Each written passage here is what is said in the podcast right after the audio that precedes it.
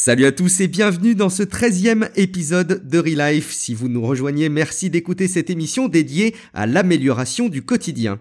Les épisodes sont disponibles chaque mois et vous pourrez retrouver les liens vers les articles des sujets que nous allons aborder sur le site relifepodcast.com, ça s'écrit R-E-L-I-F-E, podcast.com. Et puis si c'est pas déjà fait, n'hésitez pas à ajouter l'émission à votre lecteur de podcast pour ne pas manquer les prochaines diffusions. Vous pouvez également nous suivre sur Twitter et sur Facebook. Bonne émission.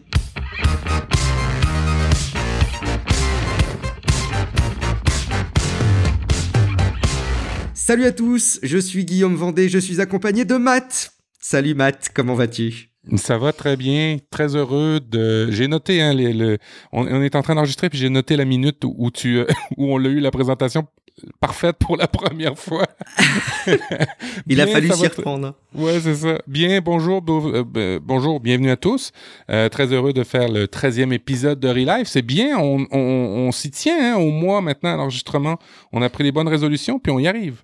Ouais, je suis très content aussi. Euh, ça me fait plaisir d'ailleurs d'avoir ce rendez-vous mensuel ensemble. Euh, c'est un petit point d'étape. On parlait des, des manières de s'organiser dans l'année pour euh, savoir un petit peu comment on, on, avançait dans nos objectifs. Bah moi, je trouve ça bien aussi qu'on ait ce petit point d'étape ensemble, Matt, tous les deux. et puis voilà, on avait prévu d'autres thématiques à l'époque. On avait enregistré le 12e épisode. Elles arriveront bien entendu, mais là, on repart sur quelque chose qui nous permet d'avancer et de et de voilà de vous livrer des petites informations qui sont pas directement en lien avec notre plan, mais c'est pas très grave. On rebondit, on s'adapte. Un petit commentaire avant tout euh, parmi euh, tous ceux qui nous ont été déposés sur euh, suite à la diffusion de l'émission de Luc Dumont. Donc déjà merci beaucoup à toi d'avoir déposé un commentaire. Faites comme lui, hein, donnez-nous votre avis sur ce qu'on aborde dans les émissions. Et qui dit, vous devriez lire entre guillemets, commencer par pourquoi, donc c'est le titre du, bouquin, de Simon Sinek. C'est exactement, exactement en capital, le principe que vous exposez dans l'émission. Et voici le TED bande-annonce de ce qui est développé dans le livre. Alors, je, vais, je vais vous confier, euh, le, je, vais, être honnête avec vous, j'ai pas lu le bouquin, par contre j'ai été me plonger dans le TED, c'est quand même bien pratique d'avoir comme ça un petit aperçu de ces thématiques en, en 15 minutes en vidéo. Euh, évidemment, si vous connaissez pas TED, on vous recommande euh, jamais assez d'aller jeter un coup d'œil il y a TED, TED, c'est toute une collection de vidéos toujours très inspirantes. Et en l'occurrence, c'est euh, bon, c'est une vidéo qui date un petit peu. Hein, je crois que si je dis pas de bêtises, ça date d'une petite dizaine d'années. Donc c'est marrant de se rendre compte que déjà, tu vois, les vidéos de 2005, 2006, 2007, etc. commencent à avoir un petit côté vieillot maintenant. Ouais, ouais, surtout, euh, surtout quand tu, euh, tu vois des TED où euh, des gens nous parlent de, de la réalité d'aujourd'hui, et ainsi de suite. Tu sais, ça a plutôt mal vieilli, là, ou des fois des nouveautés technologiques, là, ça a souvent mal vieilli, ces choses-là. Ah oui, complètement. Bah là, alors ça se sent pas trop parce qu'il s'appuie sur le, le, succès des produits Apple, mais bah, ça se sent quand même parce qu'on dirait peut-être pas forcément ça aujourd'hui. À l'époque, c'était très très à la mode. L'iPhone était sorti. Enfin, il y avait vraiment un engouement autour de la révolution et de la façon dont les produits étaient étaient conçus et distribués. C'est peut-être moins quelque chose qu'on soulignerait maintenant de, de la part d'Apple. Et justement, c'est un petit peu effectivement un lien parfait euh, qui est fait par euh, par ce monsieur. J'ai pas creusé, hein, qui était ce, ce, Simon Sinek, si ce n'est qu'a priori il a écrit ce bouquin et qui fait des, des conférences sur euh, justement cette notion de, de pourquoi. Et, il explique justement, tu sais, on, avait parlé dans, dans mon mini dossier des, des différentes étapes de l'échec, oui, du pourquoi, du quoi, du comment, etc. Mais finalement, effectivement, c'est exactement la même chose qu'il aborde. Alors pas du tout sous l'angle de l'échec, mais plutôt sous l'angle du succès. Euh, J'ai trouvé ça assez cool. Euh, il, il explique pendant tout un moment en quoi il y a une différence entre euh, proposer des super produits, par exemple en marketing hein, et d'un point de vue euh, vision commerciale, et euh, notre ambition, c'est de changer le monde, et pour ça, voici nos super produits. Tu vois la nuance, la façon de présenter les choses, qui n'est peut-être au fond que du marketing, ou au contraire l'illustration parfaite d'une vision euh, fondamentalement originale et différente et, et, très impliquée dans la société. Mais en tout cas, ça fait la différence. Et il parle dans euh, ce TED de euh, l'anglais euh, qui est un mec qui s'est retrouvé à, à, à bosser sur euh, la machine volante à l'époque où l'avion n'existait pas ouais. aux États-Unis et c'est euh, les frères euh, Wright qui sont parvenus et pour la petite anecdote les deux frangins ils y sont arrivés un peu à la méthode garage donc c'est-à-dire en faisant plein d'échecs tous les jours en se ratant en étant couvert de bleu et puis par contre passionné sur sur la démarche en ayant comme ambition le fait de proposer quelque chose qui révolutionnerait la façon euh, dont on pourrait se déplacer et donc ça changerait le monde. Ils avaient vraiment la conviction. Euh, le, le Langlais en face, il y a, alors peut-être je caricature, hein, mais il avait plutôt une, un aspect de quelqu'un euh, qui était un peu pourri par le fric et qui était très intéressé par euh, l'aspect lucratif de, de, la démarche. Euh, et c'est juste pour dire que et ben voilà, les, les, frères Wright, ils y sont arrivés, et pas lui, alors qu'il avait tout un contexte hyper favorable, il s'était entouré d'experts, il avait des ressources, etc. Et cerise sur le gâteau, qui montre que l'anglais euh, n'avait clairement pas a priori la bonne philosophie, c'est que quand les frères euh, Wright ont réussi à, à, à leur prouesse de proposer une, une machine volante, l'anglais il a carrément jeté l'éponge euh, et il a carrément abandonné de son côté. Il aurait très bien pu dire ah, c'est vraiment formidable, il y en a qui ont trouvé une solution, on va continuer à le développer et finalement il a complètement laissé tomber. Euh, donc voilà la, la phrase principale hein, de Simon Sinek, je vous la livre, ça vous évitera de, de lire tout le livre et puis peut-être d'aller regarder le TED, même si ça dure que 15 minutes. C'est en gros les gens n'achètent pas ce que vous faites, mais ils achètent ce pourquoi vous le faites. Je trouvais ça euh, intéressant. Je sais pas si ça t'évoque des, des réactions, si ça t'inspire. Les gens n'achètent pas ce que vous faites, mais ils achètent ce pourquoi vous le faites. Euh, en gros, à... vas-y. En gros, les gens n'achètent pas un, un, un, iPhone, mais ils achètent un, un, iPhone parce que la démarche, c'est de rendre euh, la technologie différente, beaucoup plus accessible, plus simple, etc. Évidemment, vous avez compris la, la vision un petit peu caricaturale ouais. de mon exemple, mais c'est ouais, un ouais. exemple parmi ceux qui citent. quoi. C'est drôle, hein, cette histoire-là, ça me rappelle beaucoup euh, Elon Musk qui, euh, ouais. quand il a conçu SpaceX, même quand il a conçu, euh, ben pas conçu, SpaceX, oui, il a conçu SpaceX au, du, du, début jusqu'à la fin, et euh, quand il a, il a racheté Tesla au début, euh, beaucoup d'échecs, euh, alors que tout le monde, il était vraiment à contre-courant, puis c'est un peu comme les frères Wright où personne n'y pensait. exemple, sa fusée, je me souviens quand je lisais son livre que je vous conseille parce que vous allez comprendre le bonhomme, lui, il a décidé de revoir au niveau de l'informatique. C'est que dans les fusées, avant Elon Musk, on mettait toujours des composants de grade militaire. Et euh, Musk a dit non, moi je mettrai pas des éléments de grade militaire, je vais prendre des éléments les moins chers au Best Buy du coin ou ou, euh, euh, un magasin d'électronique du coin. Aussi, il a été super à contre-courant dans les systèmes d'exploitation au niveau technologique. il a pas repris ce qui existait, il créé un du début jusqu'à la fin. Personne n'y croyait. Beaucoup d'échecs. Il s'est écrasé plein de fusées avant que SpaceX ça fonctionne comme c'est là. Euh, et, euh, et, ça me fait un peu penser à, ça parce que ça, a complètement chamboulé euh, les, les Boeing de ce monde et eux autres ont pas jeté l'éponge par rapport à l'histoire de, de l'anglais qui a abandonné lui dans ton histoire, mais ils ont vraiment pris une grosse claque et grosso modo, par rapport à ton histoire, c'est euh, quand on a des démarches un peu euh, euh, un peu bizarroïdes, des fois on y arrive peut-être même plus ou on trouve des chemins différents d'y arriver mieux. Ouais, je pense que ça dépend clairement de, de, de l'envie qu'on a et de l'objectif ouais, qu'on qu essaie de, de, remplir. Quoi. C'est ça. En passant, euh... en passant as-tu vu la, la mardi, hein, ceux qui vont écouter les podcasts, peut-être après mardi, ça sera défait, mais la grosse fusée euh, de Elon Musk est sur le bord de décoller et euh, il a déjà baissé toutes les attentes sur, les, les attentes sur Twitter. il a dit qu'elle allait probablement s'écraser et que ce serait un gros succès si elle décollait simplement. ouais, c'est c'est dingue. Il y a quelque chose de très intrigant, j'avoue, moi, de, de mon côté. Il faut que je lise la bio d'Elon Musk. Je l'ai pas, je l'ai pas encore fait. J'ai l'impression qu'elle est intéressante. Euh, je trouve la démarche complètement fascinante parce que il est encore plus convaincant sur cet aspect de dire euh, je je veux révolutionner la façon dont la technologie va nourrir l'humanité quoi. Je trouve que c'est encore plus impressionnant que des Steve Jobs ou, bien d'autres hein, d'ailleurs.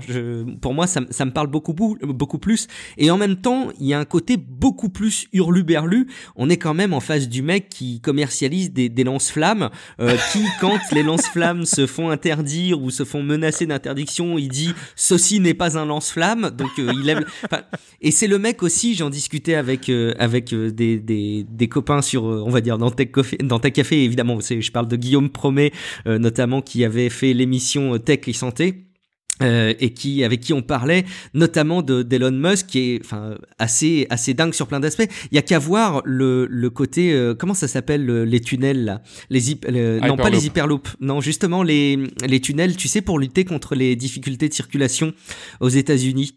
Euh, je me rappelle ah, plus oui, le nom. oui, oui, mais grosso modo vous rentrez votre voiture dans un tunnel et il y a une machine qui aspire votre voiture, qui va à l'autre bout du tunnel, et hop, vous avez passé un, un, endroit très encombré. Et on en arrivait à la conclusion de dire que c'était quand même sacrément dingue, plutôt que de s'imaginer révolutionner la circulation en surface, parce qu'à mon avis, il y a quand même plein de choses à faire pour réguler la circulation et améliorer la fluidité d'un trafic, avec toutes les, toutes les algorithmes dont, dont il se pose aujourd'hui, pour pas parler d'intelligence artificielle et de ressources et d'intelligence collective, on n'arrive pas à résoudre ces problèmes-là.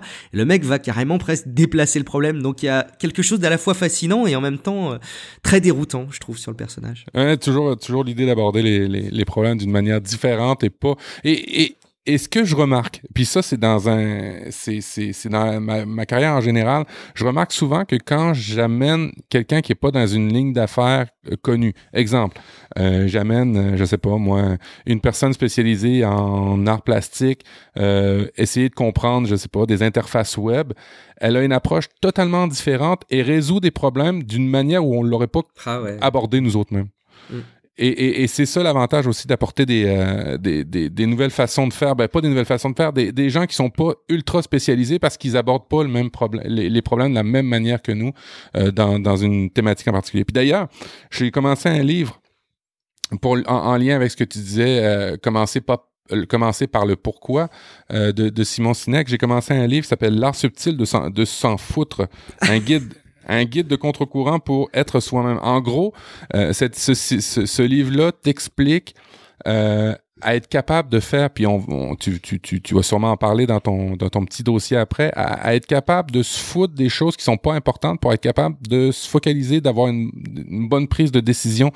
Euh, puis je trouve que ça rejoint toutes les discussions. Euh, je vous en reparlerai dans un autre e-life, mais euh, euh, c'est super intéressant là, les, les, les, thématiques à date qu'on qu'on aborde. Des gens qui sont pas dans un cadre, dans, dans un domaine particulier, puis qui s'améliorent puis qui améliore le domaine et aussi euh, le fait de de de de voyons de, la prise de décision qu'on va parler dans quelques instants. Ouais, je crois qu'on oublie parfois qu'on vit dans une société en fait.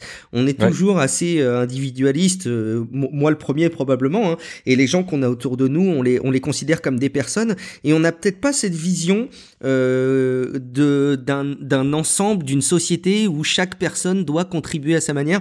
On a l'impression qu'il y a des sujets qui sont réservés à des domaines d'expertise, c'est-à-dire que tu, tu le donnes bien l'exemple. Hein.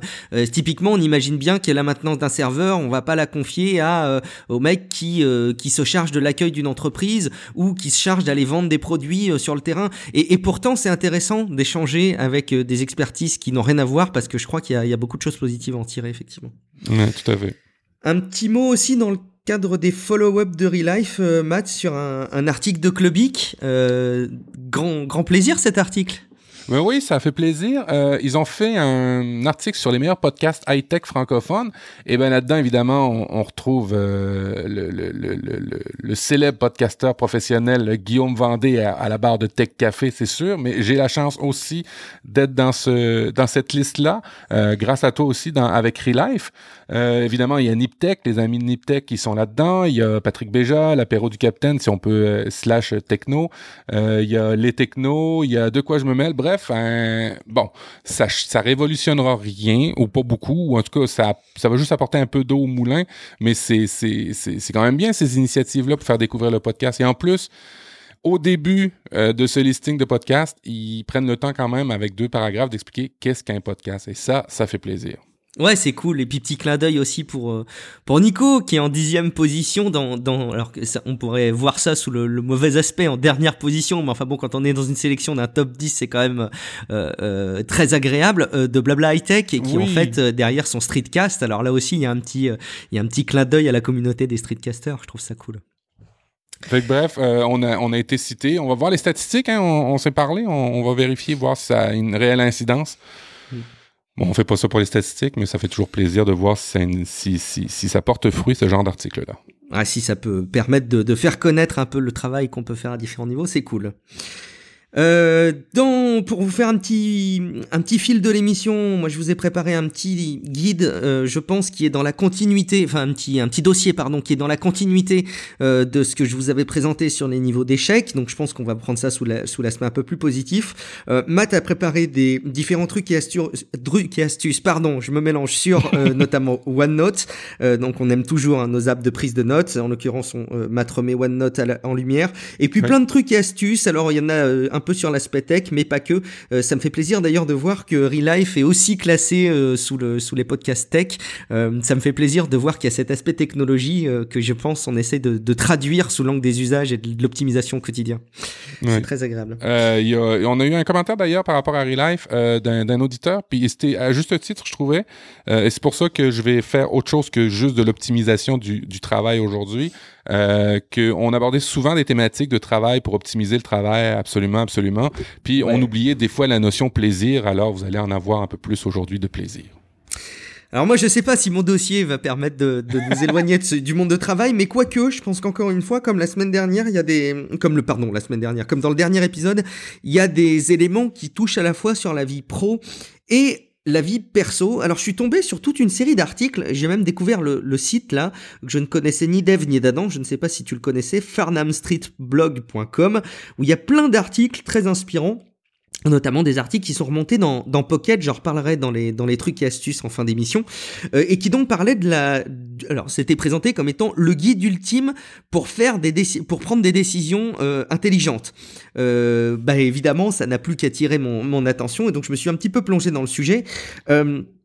L'idée, c'était euh, de montrer à quel point, évidemment, euh, en prenant des bonnes décisions, on s'ouvre euh, un meilleur avenir, on s'ouvre de meilleures conséquences, et surtout, on évite les problèmes. Bah oui, et quand on prend des bonnes décisions, on évite les tuiles qui risquent de nous tomber dessus. C'est logique, c'est du gros bon sens, comme on dit. D'ailleurs, tu vas voir, je pense que tout le déroulé est, plein de bon sens, d'ailleurs, mais j'aime bien me, me, plonger un petit peu dans les différents guides qui sont, qui sont amenés pour, pour s'ouvrir un petit peu, mais c'est du bon sens. Euh, la meilleure manière pour prendre de bonnes décisions, c'est euh, une bonne préparation. Donc en gros, euh, avoir s'être préparé de manière intelligente à ce qui se passe et à ce qui va se passer, et comprendre comment le monde fonctionne. Alors là, c'est très très ambitieux évidemment d'essayer de comprendre comment le monde fonctionne. Essayer du mieux possible de comprendre comment le monde fonctionne en tout cas. Euh, il y a plusieurs types de décisions euh, qu'on est amené à prendre. Il y a des décisions hyper clés. Donc en gros, euh, est-ce que tu vas euh, accepter l'offre d'emploi qui t'est faite Tu vas changer de job, peut-être avec un salaire différent, ou au contraire, tu vas décider oh de plaquer ton job pour te consacrer à la peinture. Enfin bon, des grosses décisions de la vie, te marier, avoir des enfants, des trucs assez engageants. Mais tu as aussi plein de petites décisions au quotidien qui sont complètement anecdotiques, quoique, par exemple, l'exemple est donné de euh, ce que tu vas manger à midi. Donc ce que tu vas manger à midi, c'est une décision assez débile. Hein. Tu peux décider de manger euh, tel ou tel plat, euh, de manger plus ou moins bien. cependant, les petites décisions cumulées sur le long terme peuvent avoir des grosses conséquences. Typiquement, si on reprend l'exemple du mec qui prend la décision tous les jours de se manger un sandwich, ce ne sont que des petites décisions à l'échelle d'une journée, mais à l'échelle de un mois, un an, s'il fait que manger des sandwichs, évidemment pour sa santé, c'est pas top. Donc là, on voit qu'il y a deux types de décisions, les grosses décisions et les petites décisions euh, du quotidien. Alors les petites décisions, on va pas rentrer dans le sujet trop, trop en détail parce qu'on a déjà abordé du temps de Nip Life euh, des, des, techniques pour les, pour les habitudes, pour prendre des bonnes habitudes. Oui. Et donc évidemment, on vous réfère à ça. Oui, oui. D'ailleurs, d'ailleurs, on disait souvent toutes les petites décisions d'essayer de pas avoir à les prendre, que ce soit une habitude et que euh, au fur et à mesure du temps, euh, ben, euh, on n'est que des bonnes grosses décisions à s'occuper pour avoir tout son cerveau pour ces décisions-là. Ouais, tout à fait. Et ben justement, ils en parlent un petit peu aussi sous cet angle dans le dans l'article. Euh, ils disent que les, enfin la personne qui écrit l'article dit que euh, la plupart des personnes parmi les plus intelligentes, les plus smart qui, qui connaissent, euh, font essayent de prendre le moins de décisions possible. Ils essayent de, de réduire les choix euh, complètement anecdotiques de leur vie, comme euh, par exemple savoir quelles chaussures mettre, quels quels habits mettre, quoi manger ou enfin bon bref on en a déjà parlé là encore, euh, mais en gros, ils réduisent leur, leur, leur spectre de décision. Euh, Par contre, quand on regarde les personnes, euh, même, même les plus intelligentes hein, d'ailleurs, sont souvent assez mauvaises pour prendre des décisions. Alors il y a plein d'exemples qui sont donnés. derrière, notamment euh, l'invasion de l'Irak par George Bush, etc. Mais comme c'est un article américain, anglophone... Attends peu, tu disais des personnes intelligentes? Ah, excusez. Pardon. Il y, a de tout, vraiment, dedans. Je pense qu'il n'y a, pas le caractère de l'intelligence, mais en tout cas, parce que Bon, enfin bref, euh, là-dedans, il y, a plein plein de personnes, mais euh, il y a des, euh, c'est des exemples qui sont un peu internationaux, mais qui vont peut-être pas forcément parler à tout le monde.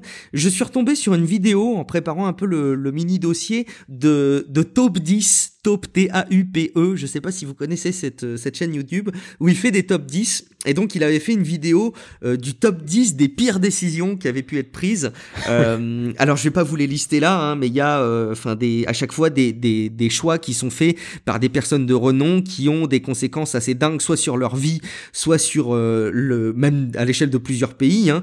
typiquement Louis XIV qui révoque l'édit de Nantes, qui a comme conséquence l'exil des protestants et notamment du une énorme quantité de, de, personnes qui sont très riches, très influentes et protestantes qui décident de quitter le pays. Et du coup, il y a euh, des grosses conséquences sur le, sur le plan économique euh, en France. Napoléon. Ou encore Napoléon, effectivement, là il y a l'exemple en 1806 euh, de Napoléon qui, grosso modo, alors il avait mis en place euh, de manière un peu collégiale en Europe un blocus contre le Royaume-Uni qui était le, grand ennemi de l'époque. Par contre, il y a le Portugal qui faisait leur petit malin et qui, non, n'avait pas installé le blocus. Donc Napoléon avait installé euh, son armée avec l'autorisation du roi d'Espagne aux portes du, du, Portugal, sauf que, à force de rester à cet endroit-là, ça, ça a soumis, ça a provoqué des révoltes de la part des espagnol, euh, qui, d'ailleurs avait très mal vu euh, les, aspects révolutionnaires en France, et du coup euh, avait un petit peu non seulement dégagé l'armée française, mais en plus avait, ça avait créé un, vent de, soulèvement partout dans l'Espagne. Donc voilà, vous irez voir la petite liste des... Des, du top 10 des, des pires décisions et vous verrez que c'est parfois assez cocasse. Euh, donc les plus mauvaises euh, décisions qu'on, enfin les, les, les, décisions les, qui ont des, des, mauvaises, qui ont, qui sont mauvaises, qui ont des, des conséquences négatives, catastrophiques, voilà, sont souvent liées à, un mauvais jugement de la réalité ou une trop limitée euh, vision de la, de la représentation du monde, en gros. Et, tu vois, c'est drôle parce que écouté un reportage hier sur un ancien politicien, en fait, un ancien premier ministre qu'on avait au Québec, s'appelait euh, euh, Monsieur Parizeau. Et euh, il est décédé depuis. Et il expliquait euh, parce que là, on voit juste, tu Louis XIV, Napoléon, des grands, des grands hommes qui ont fait des mauvaises, qui ont pris des mauvaises décisions. Et puis, juste un aparté pour pour te pour te laisser reprendre ton souffle, qui disait que habituellement, quand on est dans des postes de haute décision comme ça, stratégiques, très importants, on vient à un moment donné à être tellement décollé de la réalité que nos décisions euh, sont plus basées sur des bonnes euh, prémices, sont plus basées sur des faits euh, réels qui arrivent. On, est trop centré sur soi-même. Et c'est drôle parce que c'est un ancien premier ministre du Québec qui disait que il aimait être avec des gens euh, qui étaient un petit peu euh, à contre-courant de lui, qui, qui, le contredisaient souvent parce que il disait que ça le ramenait toujours à un petit peu au réel parce que quand on est dans des hautes strates comme ça du pouvoir, on vient qu'à ne plus voir la forêt, on est resté, on reste collé sur le, l'arbre et euh, aussi on a une espèce de grosse déformation de la réalité. Et, euh, tu vois, ces, mauvaises décisions là sont sans doute Oh, peut-être pas complètement rendues à, cause de ça, mais il y a quand même peut-être un petit lien. C'est des grandes personnes, des grands, euh, des grands meneurs de, de, de sociétés, de pouvoir et ainsi de suite qui ont pris des mauvaises décisions finalement. Bah écoute, je, je pense qu'on aurait préparé le dossier ensemble, qu'on pourrait pas faire les meilleurs enchaînements, parce qu'en fait, ce que tu décris est, est, un des aspects euh, qui, qui explique les, les, mauvaises décisions euh, qu'on peut être amené à prendre. Pourquoi est-ce qu'on prend des, des, des, mauvaises décisions? Euh, Je fais d'ailleurs un petit, une petite parenthèse en deux points. Le premier point, c'est que j'ai préparé ce dossier de manière pas aussi satisfaisante à, mon, de mon point de vue que d'autres fois, et donc je peux être amené à, à chercher un petit peu mes mots et, et à m'évader. Donc je, si Matt, tu vois que je, je, je je, je dérive trop, n'hésite pas à me rattraper au vol et, et veuillez excuser ma plus faible préparation que d'autres fois. Mais et par ailleurs, tu fais comme les frères Wright, c'est correct. ouais, On- voilà, c'est très tu- passionné. Tu, tu vas arriver à ton avion, c'est tout. Oh, forcément. Après, j'aurais eu plein de bleus, mais je, je vais y arriver quand même. Euh, et le deuxième point, euh, je l'ai mangé en route. Euh, si, justement, on parlait tout à l'heure de, de, de- du fait qu'il y avait des personnes qui étaient trop...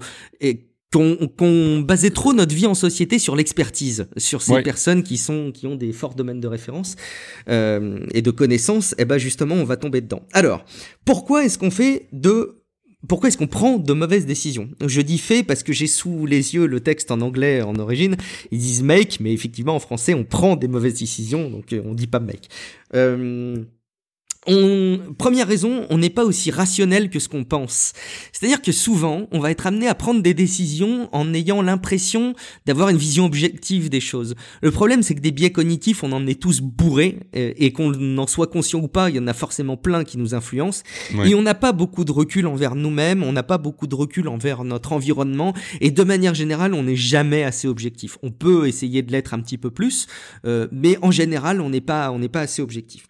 Deuxième raison, on n'est pas assez préparé. Bon, bah alors là, c'est simple. hein, si on n'a pas assez de données, euh, si on n'a pas assez réfléchi à ce à quoi on veut aboutir, si on n'a pas assez euh, pris le temps de se poser la question du vrai problème qu'on affronte, bah typiquement, euh, on va pas être bon dans la prise de décision. Et donc, par extension aussi, euh, ça peut être parce qu'on n'a pas rassemblé assez d'informations qu'on peut prendre des mauvaises décisions. Euh, soit il nous manque des informations sur les conséquences que pourraient avoir nos décisions, soit bah, tout simplement on n'a pas toutes les bonnes informations qui nous permettent de tirer les bonnes conclusions. Voilà, des ça, des, bons métriques pour pouvoir avoir la, la- la- la- un portrait global. Et puis ça, c'est important dans beaucoup, beaucoup d'aspects. Euh, on, on- oui, on, ne, on peut ne pas être rationnel, mais l'importance d'avoir les données, d'avoir l'information pour bien se préparer à prendre des décisions. On se fie des fois, et on le dit pourtant dans le développement personnel qu'il faut se fier à son, à son instinct et ainsi de suite. Mais il y a des choses qu'il faut pas trop se fier à son instinct. hein. Si tu veux euh, souscrire à un prêt pour euh, de plusieurs millions pour une compagnie, euh, tu peux pas y aller au pif. Il va avoir des métriques. là. Alors c'est sûr qu'il faut bien se préparer euh, dans le cas d'un d'un dossier d'affaires ou des choses comme ça. Faut faut mettre toutes les chances de son côté, comme on dit. Alors là, on va faire le lien parfait avec ce qu'on disait euh, tout à l'heure. Euh, C'est que euh, on vit dans un monde multidisciplinaire, donc un, domaine, d'un monde rempli d'expertise, mais de plein d'expertises différentes. Et c'est ce qui va avoir comme conséquence un certain nombre de, préparations, et notamment une, une préparation intelligente, c'est tenir compte de ça. En gros. Être le meilleur, ça signifie être euh, un expert dans un domaine en particulier. Alors, dans l'absolu, c'est très bien. Le problème, c'est que on prend pas toujours des décisions dans ce domaine d'expertise. Et c'est très souvent qu'on va être amené à euh, avoir une vision de nous-mêmes très négative dès qu'on sort d'un domaine d'expertise. On va avoir tendance à penser qu'on est un escroc, qu'on prétend... de ne- le syndrome de l'imposteur, tout à fait. Tout à fait. Donc ça va être important d'arriver à, se, à se sortir de, ce, de cette impression-là. Alors je vais pas dérouler tout le reste de, de l'article qui explique un petit peu pourquoi est-ce qu'on prend euh, pas des, des, des bonnes décisions et, et, et, et comment l'expliquer de manière un petit peu, un peu intelligente. Par contre, il y a d'autres éléments que je voulais relater. Évidemment, vous aurez tous les, les liens vers les articles dans les notes de l'émission. Mais il y a quelques éléments que je voulais approfondir euh, euh, ici pour qu'on essaye d'approfondir un petit peu la manière dont on pense. Alors, euh, C'est plus bas. Aller c'est plus bas. plus bas, c'est plus loin et c'est avec un autre article. Un- une étude qui a été menée euh, visait à essayer de savoir euh, comment est-ce que les étudiants d'aujourd'hui parviennent à aussi bien gérer le multitâche, à aussi bien faire plein de choses en même temps. Et euh, la, la, la réponse euh, à cette étude, c'est que, eh ben, en fait, ils le font très mal. Et en gros, plus ils multitâchent, plus ils font les choses mal, mais même Oui. plus ils multitâchent mal. C'est-à-dire que le, le multitâche, c'est vraiment euh, peut-être une des pires plaies qu'on puisse imaginer. Euh, c'est de, c'est d'en gros être négatif sur toutes les conséquences possibles de nos décisions. Donc typiquement, une bonne manière euh, d'arriver à euh, prendre des bonnes décisions, c'est de pas faire 50 choses en même temps. Ça veut dire penser, ça veut dire, comme on disait tout à l'heure, se préparer. Il y a cette différence entre se préparer et rassembler des infos hein, pour prendre des bonnes décisions. Et eh ben se préparer, ça va être peut-être de se poser et de pas faire 50 choses en même temps. Moi, je suis typiquement euh, une, une, victime de ce multitâche à outrance et je, et je fais sans doute plein de choses mal. J'essaye de me corriger. Pas plus tard que cet après-midi, je, je gardais mes, mes deux fils tout seul et je me retrouvais en même temps que je les surveillais, en même temps que je les accompagnais euh, dans différentes euh, aires de jeu, c'est un espace où il y avait des, des, des aires de jeu pour enfants, ben je me retrouvais à vouloir faire d'autres choses en même temps, que ce soit avec mon smartphone, à penser à d'autres trucs. Et c'est là où les exercices de pleine conscience peuvent nous aider, quoi. Je pense que clairement, ça peut nous apporter quelque chose. Ma conjointe me, me, me, dit tout le temps, il n'y a pas moyen, il faut toujours t'optimiser toutes les minutes que tu as de libre pour faire d'autres choses. Je dis oui, mais en bout de ligne, euh, on fait mal. Et, c'était, c'est tellement vrai, surtout avec les enfants. Euh, on, on leur accorde pas, malheureusement, des fois l'attention qu'ils méritent.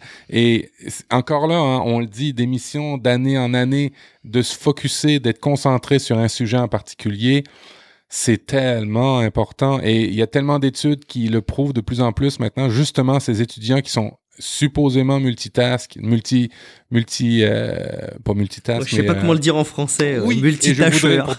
ouais, et, euh, qui, qui, essayent de faire plusieurs choses en même temps et qui finalement, qui embrasse trop mal les trains. C'est une vieille, c'est une vieille phrase, mais mon Dieu que c'est encore plus vrai maintenant.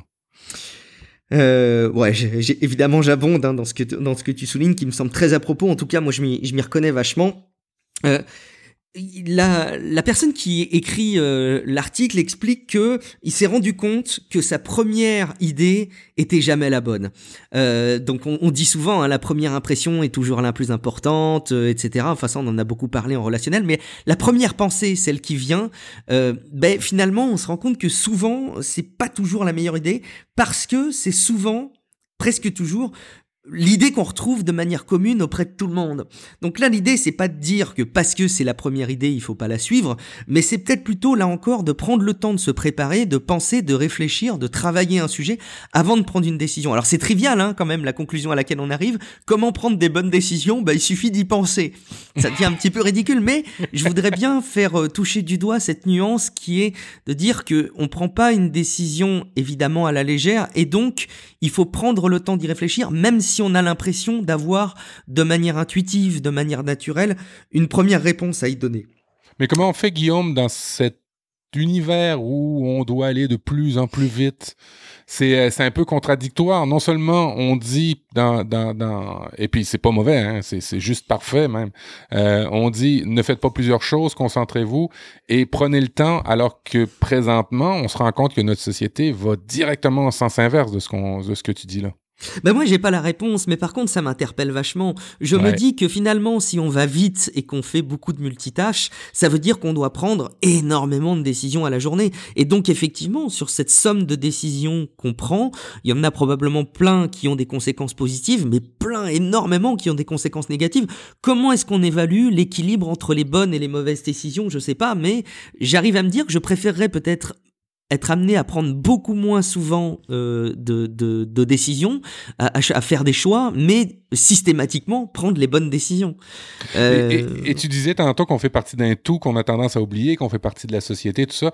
Alors si toi, moi, on se rend compte qu'on fait ce genre de d'erreurs-là, euh, on se dit qu'on n'est pas les seuls. Probablement qu'à la grandeur de la société, c'est comme ça. On se dirige peut-être vers un film comme Idiocratie, qu'est-ce que tu en penses Je l'ai, je l'ai pas vu. Je peux pas te dire, je l'ai pas vu. Mais, mais cela dit, je, je, ça m'interpelle beaucoup. On est, on est beaucoup à produire du contenu. Euh, on en produit euh, potentiellement tous les jours avec les réseaux sociaux, euh, au moins une fois par semaine ou au moins tous les 15 jours, en fonction des podcasts qu'on fait. Quand je vois euh, des, des, des, des, d'autres personnes qui sont derrière des chaînes YouTube. Enfin, en gros, on promet, on promeut beaucoup le fait de créer, de mettre à disposition du contenu. Ça, on en parlait avec Bertrand Soulier. Euh, mais par contre, on se rend compte que euh, à force de autant produire et autant prendre des décisions, euh, ben, peut-être qu'on fait les choses de pire en pire et on, et on se rend pas bien bien compte. Donc c'est intéressant parfois de se, de se poser, de prendre un peu de recul. Un petit point aussi, pour dire que la personne qui écrit l'article disait qu'il avait des étudiants qui lui avaient dit euh, comment est-ce que en gros il arrivait à écrire autant d'articles et aussi vite? Et il répondait que c'était pas forcément une qualité et il parlait notamment de Thomas Mann, qui est un, écrivain, un romancier euh, allemand que je ne connais pas, mais que je cite parce que je l'ai vu dans l'article, euh, qui disait que un écrivain, c'est quelqu'un pour qui c'est plus difficile d'écrire que pour d'autres personnes. Et grosso modo, il expliquait que euh, si on se sent parfaitement à l'aise pour livrer quelque chose, pour délivrer quelque chose, en l'occurrence là pour, pour livrer du, du contenu écrit, eh ben, il y a peut-être une question à se poser et prendre un petit peu de recul sur soi-même parce qu'en gros, un génie absolu qui arrive à pondre quelque chose de très qualitatif très vite, bah finalement, ça n'existe peut-être pas tant que ça. Et euh, si on parvient à être lent et à faire quelque chose de manière pénible, eh ben c'est peut-être là qu'on va bien faire les choses. Ça aussi, ça, ça, me, ça me parlait énormément. Euh, Est-ce qu'il y a d'autres choses sur lesquelles je pourrais revenir dans tout ce que j'avais pris comme note et qui mériterait que je le souligne plutôt que de simplement renvoyer les, les gens dessus? Euh, un, Une petite séquence pour euh, prendre des décisions c'est euh, des décisions qui peuvent se prendre évidemment à l'échelle professionnelle, mais pour le coup, je pense aussi à l'échelle personnelle. Alors tout ça est très détaillé, donc vous pourrez prendre le temps d'aller le lire, mais en gros, il y a les étapes suivantes. La première, c'est de définir le problème. Bah oui, parce que parfois, on, est amené à donner une réponse et à se prononcer, à prendre une décision, mais on n'a pas forcément connaissance du, du, problème, ce qui est assez paradoxal, mais encore une fois, dans notre société où tout va vite, ça peut arriver assez souvent. Identifier les critères de décision. Euh, donc, par exemple, pour acheter une voiture, on pourrait dire que on veut euh, avoir comme critère euh, le, le coût des carburants, notamment, de minimiser, de minimiser le, le, coût du carburant, ou de maximiser le, confort d'optimiser le confort. Là, il va falloir ensuite pondérer ces critères. Qu'est-ce qui est le plus important? Est-ce que c'est justement l'économie carburant ou le confort, par exemple, mais comme parmi tous les autres critères? Euh, Arriver à générer différentes alternatives, donc évidemment euh, euh, générer des réponses à cette prise de décision. J'achète, j'achète pas cette voiture, mais peut-être euh, arriver à générer d'autres décisions. Bah, peut-être que finalement je devrais prendre les transports en commun, que je devrais prendre un vélo, que je devrais revoir la typologie de voiture que je prends. Bref, être un peu créatif.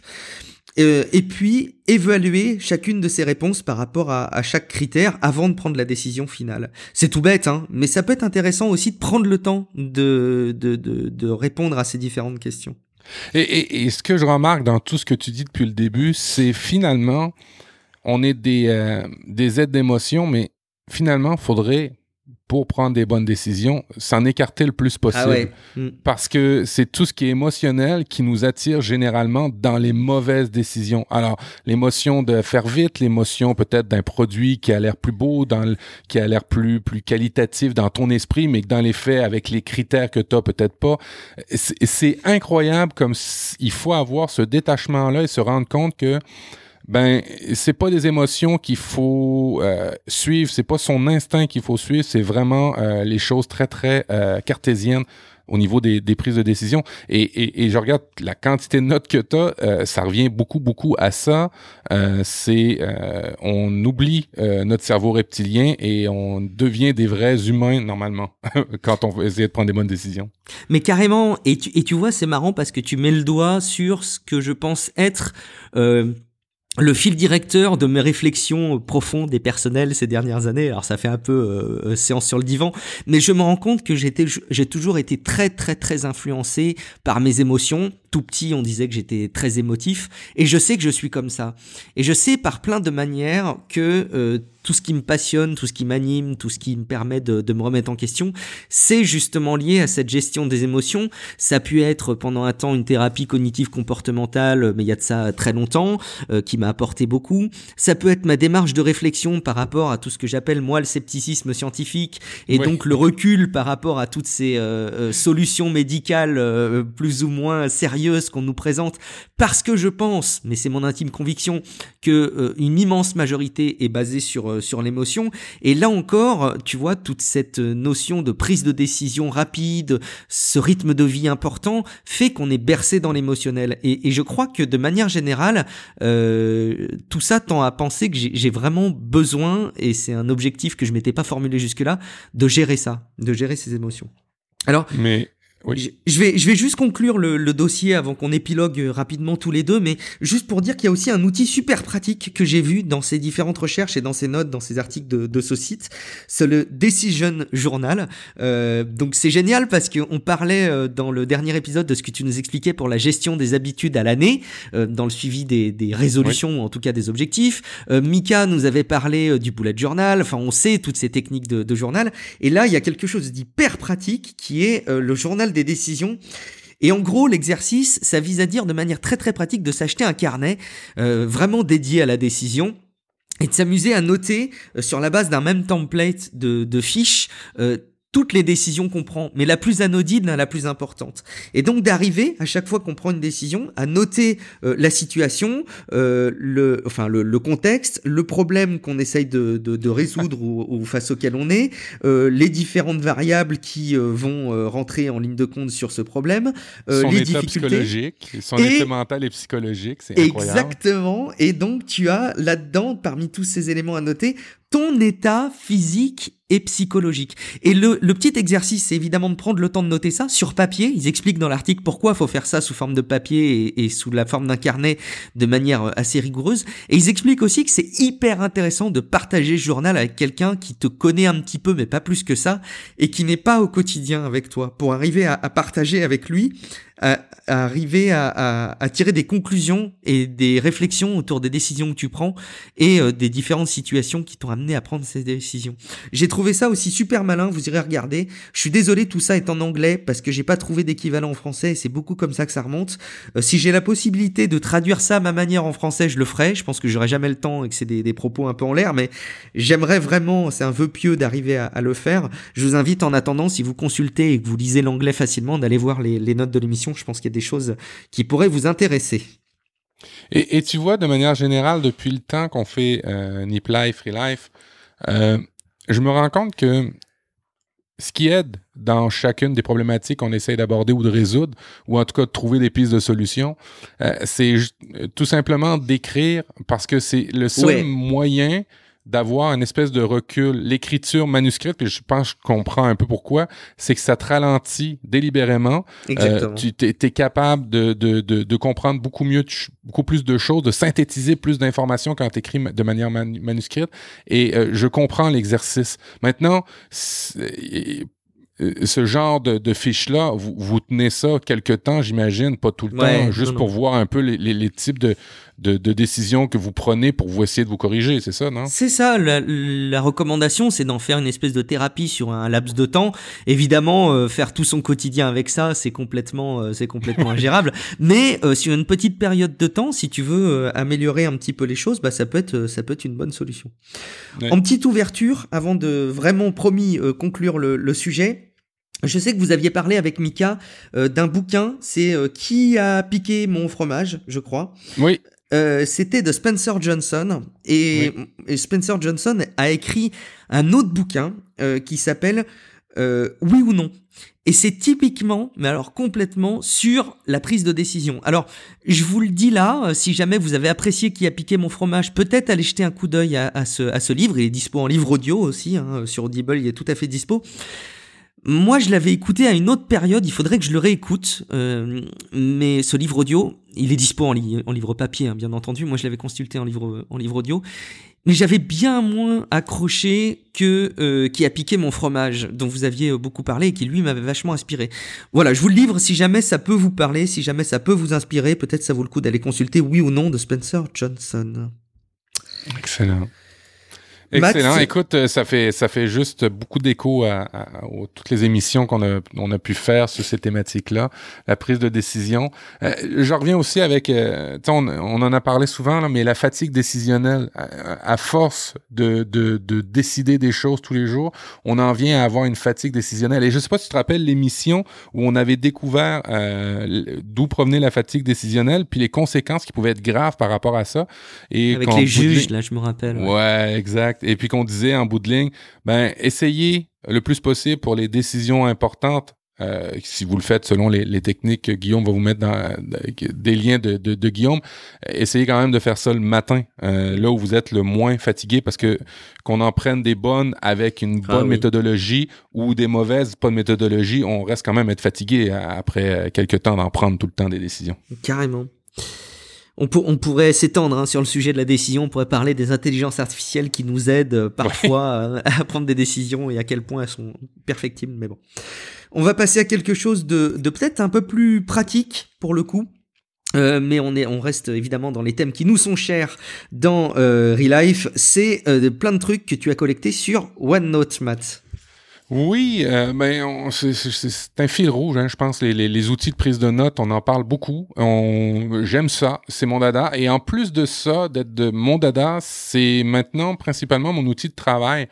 Euh, j'étais, euh, vous savez à quel point je déteste les emails, les courriels, et euh, je, je, je, me rendais compte que je passais mes journées là-dedans.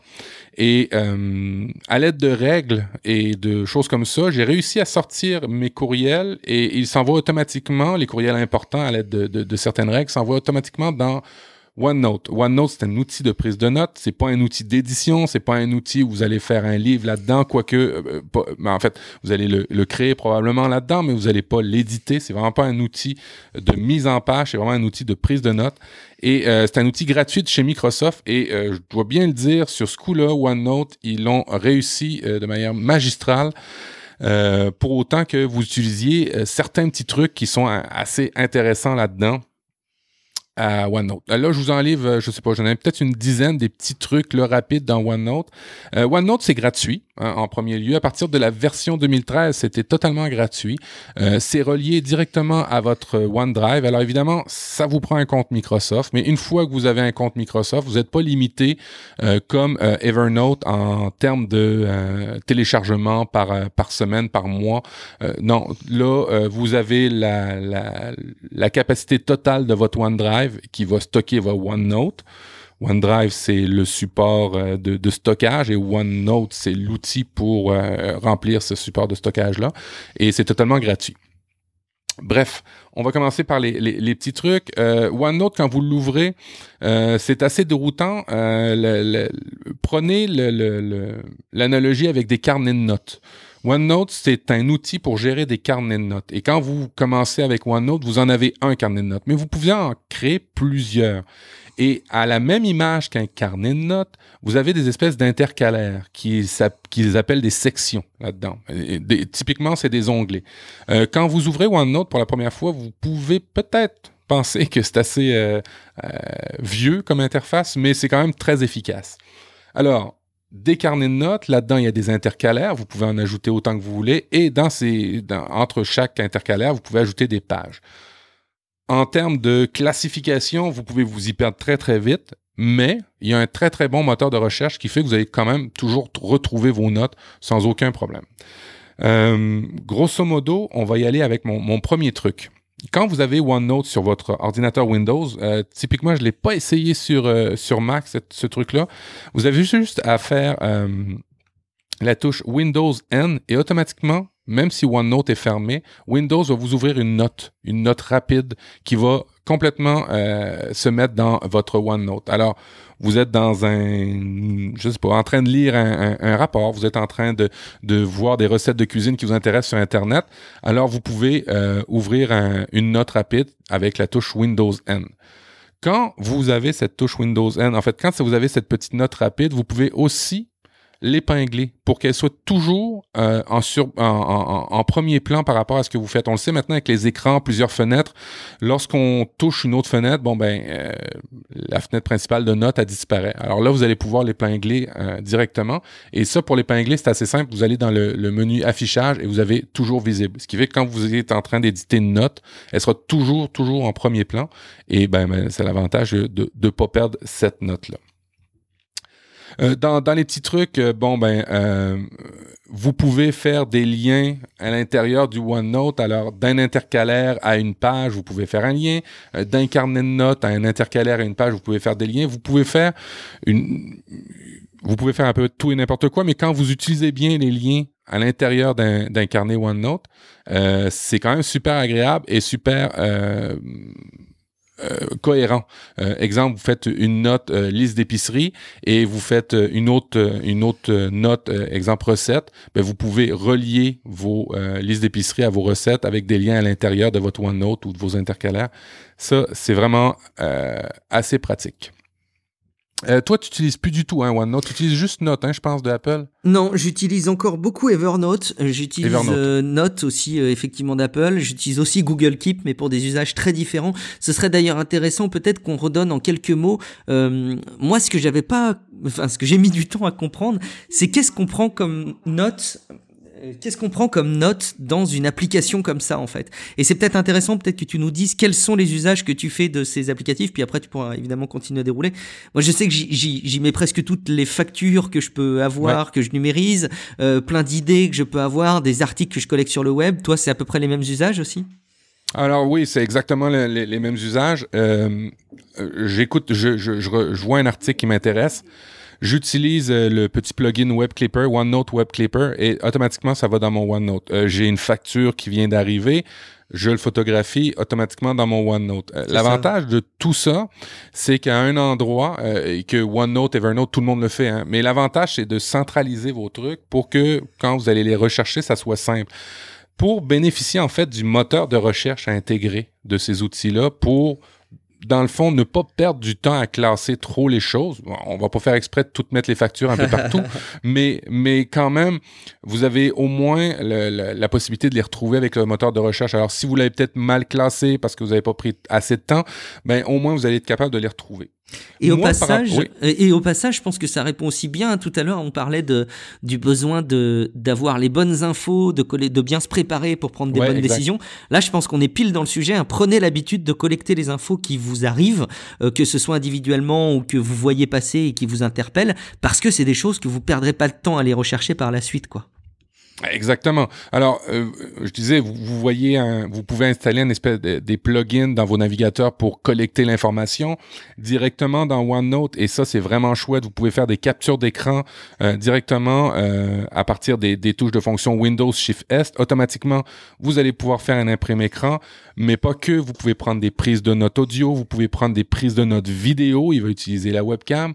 il y a l'outil de recherche dans les prises de notes audio que j'ai jamais réussi à faire fonctionner mais que je pense fonctionne beaucoup mieux en anglais. Peut-être qu'ils vont arriver avec une itération en français qui va être chouette. Euh, euh, vous pouvez prendre des notes de toutes sortes de moyens et OneNote est facilitant. D'ailleurs, pour en revenir à ce que je vous disais tantôt, je, veux essayer de me distancer des, des, des, outils de courriel. Et eh ben, OneNote offre la possibilité d'avoir une adresse de courriel secrète où vous allez pouvoir transférer directement vos emails. Alors, moi, dans mon cas, la minute que j'écris à one euh, at onenote.com, un courriel, ben il va le mettre directement dans un de mes carnets, à un endroit où j'ai précisé. évidemment, c'est secret, il y a juste moi qui peux l'envoyer, euh, et, il détecte que quand c'est mon adresse, telle adresse de, courriel que j'ai décidé qu'il a envoyé quelque chose, il la classe comme il faut.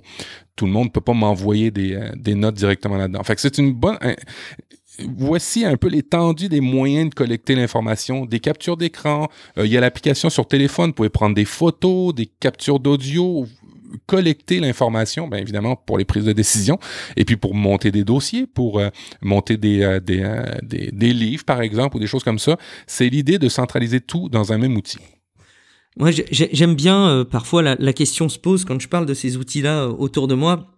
Il y a souvent des personnes qui me disent, mais qu'est-ce que je vais mettre dedans? J'ai pas de notes à prendre. Et, en fait, au même titre que on disait avec Bertrand Soulier qu'on a tous quelque chose à raconter, on a tous une histoire et on a tous quelque chose à raconter.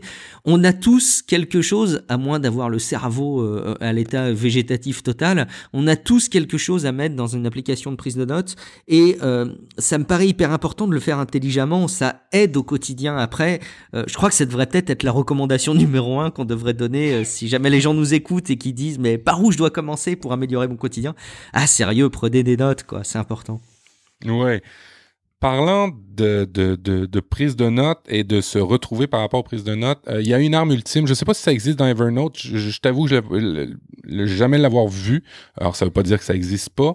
Euh, c'est euh, les indicateurs. En fait, qu'est-ce que c'est que les indicateurs dans OneNote? À partir d'indicateurs, vous pouvez faire des cases à cocher. Alors, vous pouvez faire des listes de tâches, Uh-huh. typiquement. Euh, et vous pouvez aussi euh, mettre toutes sortes d'autres indicateurs. Vous pouvez mettre euh, des étoiles. Alors, en avant d'un paragraphe, vous trouvez important dans un texte, vous mettez une étoile. Vous, vous, Uh-huh. vous, vous mettez cet indicateur-là. Vous pouvez aussi, quand vous avez pris des notes et que vous avez, exemple, des questions, des choses comme ça, ben, il y a un indicateur question. Vous pouvez mettre cet indicateur-là question. L'intérêt de mettre ça un peu partout dans vos documents, c'est que vous avez l'outil de recherche d'indicateurs. Et ça, c'est une réelle tuerie. Ok. Grosso modo, vous pouvez mettre une étoile dans un carnet de notes à quelque part, une, une liste de to-do qui a commencé à- à- à- dans un carnet de notes, vous avez une autre liste de to-do pour un autre type de projet, et ainsi de suite. Ces indicateurs-là euh, sont appelés par le moteur de recherche d'indicateurs de OneNote et juste, juste pour cette fonctionnalité-là, c'est stupéfiant. Ça rassemble tous les indicateurs que vous avez pris un peu partout dans une belle et grande liste Ah, que vous pouvez après ça remettre ailleurs. Alors typiquement, euh, des cas d'usage, parce que ça, c'est, des fonctionnalités, c'est intéressant d'en parler, mais quand on a des cas d'usage, des fois, on est capable de les associer à ce Mhm. qu'on pourrait nous autres aussi faire. Moi, je prends des notes, je prends beaucoup de notes, ça, et des fois, pendant les notes, dans des rencontres, je me dis, ah, faudrait que je fasse ça. Et pendant que je prends ma prise de notes, je me mets une to-do. Hein? Je me mets un- une case à cocher. Mais je continue, je fais toujours ma prise de notes. Je me vide mon cerveau, en fait. Oh, là, il y a quelque chose qui a dit qui était très important par rapport à, euh, à tel sujet. Alors, je me mets une petite étoile en avant de la phrase que je viens de saisir. Je continue, je continue. Et après, quand je me prépare pour une pour pour euh, pour la suivi, pour le suivi de ce dossier-là en particulier, je suis capable de rassembler toutes les choses importantes que j'ai eues de cette rencontre-là avec le moteur de recherche des indicateurs. Vraiment, ce moteur de recherche-là est tout con, mais fallait y penser. Je sais pas s'il y a ça dans Evernote, Guillaume. Non. euh, Non, il n'y a pas ça dans Evernote. Enfin, ça, ça me parle pas et franchement, je, je crois pas. Non, non. Alors, euh, ce qui est bien, c'est qu'il va être capable de rassembler toutes les tâches que vous avez à faire dans un panneau du moteur de recherche, toutes les choses importantes que vous avez notées un peu partout dans euh, une belle et grande liste, ce qui va faire une espèce de synthèse. Alors, vous prenez des notes, typiquement, le cas d'usage que je vous explique, vous prenez des notes, vous mettez des indicateurs en fonction de ces notes, et après ça, avec le moteur de recherche, vous allez être capable de vous créer votre, euh, votre tableau de synthèse avec la liste des choses à faire par rapport à ces notes-là, euh, les choses importantes, les questions que vous, allez pu, vous avez pu euh, vous, vous poser pendant la rencontre. Et moi, franchement, les indicateurs, c'est une réelle tuerie. Euh, vous pouvez même, si vous utilisez Outlook, l'associer à votre Outlook. Toutes les tâches, ils vont les importer directement dans Outlook, ce qui fait que dans un seul et même ut- outil, vous allez être capable d'intégrer toutes les possibles usages que vous avez à, à faire de préparation d'une rencontre, de préparation d'un sujet, de liste de choses à faire, euh, de liste de questions, et vous allez toutes les rassembler dans un endroit. Évidemment, le moteur de recherche vous permet de rechercher ces indicateurs-là dans un carnet de notes, dans une page au complet, mais aussi dans plusieurs carnets de notes. Euh, bref, vous pouvez le paramétriser pour qu'il aille chercher aux bons endroits. Si, exemple, vous avez un carnet de notes personnel, ben là, vous allez avoir tous vos indicateurs personnels. Mais si vous voulez avoir tous vos indicateurs à travers tous vos carnets, vous allez être capable de le faire aussi. Et ça, pour ça, c'est vraiment une tuerie, ce- ce- cette fonctionnalité-là. Elle est dispo partout, typiquement sur les apps iOS. Là, comment on la trouve, euh, l'indicateur de recherche par. euh, Euh, je l'ai, je l'ai pas vu sur iOS. Euh, Ah. Elle est directement sur euh, l'application de bureau, mais c'est pas parce que je l'ai pas vu sur iOS que je, on, a dans iOS la, la possibilité de faire les to-do. Ça, je le fais souvent, Mhm. Euh, mais euh, j'ai, euh, j'ai pas vu pour voir les, les, les autres indicateurs. Mais ça veut pas dire que ça, ça le fait pas. Moi, je l'utilise dans un contexte de bureau.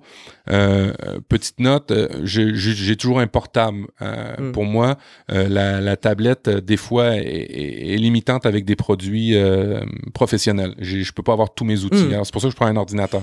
Et c'est pour ça que j'utilise OneNote. Et l'intégration est vraiment stupéfiante. Pour euh, les- je vous dis là, fouiller un peu les indicateurs dans OneNote, c'est vraiment le- la fonctionnalité euh, ultime pour cet outil-là. Très bien. Capture, je vous en ai parlé. Vous pouvez évidemment faire des historiques de modifications. Ça aussi, c'est chouette. Euh, vous prenez plusieurs notes un peu partout euh, et, et- et vous vous souvenez que vous avez pris cette note-là, vous avez pris une note à un moment donné sur un sujet, vous avez oublié de mettre un indicateur, ben, il y a un moteur de recherche d'historique de modification. Vous allez être capable de voir les modifications que vous avez faites dans une note euh, à reculons, a posteriori. Vous pouvez voir les, les modifications que vous avez faites dans les deux dernières semaines dans une note. Ah ouais. Il va vous les surligner. Ça, c'est vraiment, vraiment chouette. Ouais, c'est un truc que j'adore dans Google Docs, moi, par exemple, d'avoir l'historique. Et est-ce que tu as l'historique euh, de manière collaborative aussi? C'est-à-dire que tu as deux personnes qui bossent sur une même note alors, j'ai pas, j'ai pas utilisé toutes ces fonctionnalités-là de manière collaborative. Euh, je, euh, encore une fois, ça veut pas dire que ça le fait pas. Je vois pas pourquoi ça marcherait pas. Non, exactement, exactement. Euh, non, ça pour vrai, c'est une, une, une, chose qui est chouette. Je bâtis beaucoup, beaucoup de mes, euh, mes documents dans OneNote, dans OneNote, et après ça, ben je les mets au propre dans un Word, bien souvent. Mais maintenant, je le fais de moins en moins parce qu'il y a une fonctionnalité dans OneNote qui est de l'envoyer par email. Ok, ben, l'envoyer par email ou courrier électronique. Euh, vous allez dire, Mathieu, c'est un peu con, c'est un peu trivial. Oui, mais l'avantage de rester dans le format OneNote vous permet de conserver le, le, le, look que vous avez voulu y donner. OneNote, là, c'est pas un, un, outil de, de, de, prise de notes linéaire. Vous pouvez mettre des blocs de texte un peu partout. Mm. Et des fois, ça a vraiment du sens de les laisser un peu partout. Euh, typiquement, vous pouvez vous faire un gros bloc de résumé de rencontre et vous faire un petit bloc de texte à côté qui dit ben, les gens qui étaient présents à telle rencontre et ainsi de suite. Il est vraiment pas limitant. Et aussi, dans OneNote, vous pouvez prendre des, vous pouvez faire des dessins, vous pouvez faire des surlignages, vous pouvez entourer une note avec votre doigt ou votre crayon à partir de la tablette, et ça fonctionne sur toutes les tablettes, évidemment. Euh, et, c'est intéressant de garder ce formatage-là. Et OneNote vous le permet d'envoyer cette note-là en format MHTML. Euh, ça fait un fichier euh, inclus dans, le, dans votre courriel qui va garder le même formatage, le même affichage, sans forcément que la personne ait, ait une note OneNote. Alors, ça commence à être assez intéressant de faire ça. Aussi, petit truc intéressant, là, je vous ai, j'ai survolé vite, vite les dessins, mais vous pouvez faire des dessins, euh, bah, des dessins des ronds, des cercles, tout ça avec votre doigt, mais vous pouvez aussi, il y a un outil de euh, de, de, de, forme. Vous dessinez à la main un carré. Évidemment, on sait qu'un carré, quand vous le ferez avec un doigt ou un stylet, ce sera jamais parfait. Automatiquement, vous pouvez dire à OneNote, ben, euh, tu me recorriges les formes pour qu'elles soient parfaites. Alors là, ça refait un beau carré, ça fait des beaux ronds et ainsi de suite. Fait que des fois, ça avantage vos notes euh, de, de, les mettre sous ce format-là. Et évidemment, ben, des, des formules mathématiques, les organiser. C'est un outil de dessin qui peut être assez, euh, des fois, à, certains égards, ça peut remplacer, et j'ai dit à certains égards, ça peut remplacer des outils comme Visio pour faire des dessins techniques. Mhm. Euh, ça peut être intéressant. Vous, sortez jamais de votre OneNote. C'est ça l'avantage. Bon, euh, on, on, va, on va filer un petit dans les, dans, dans les choses. Dernièrement, Microsoft a fait des grosses percées au niveau de l'éducation. Et euh, il y a tout un pan de chez Microsoft de d'éducation, euh, de d'outils à l'aide à, l'éducation.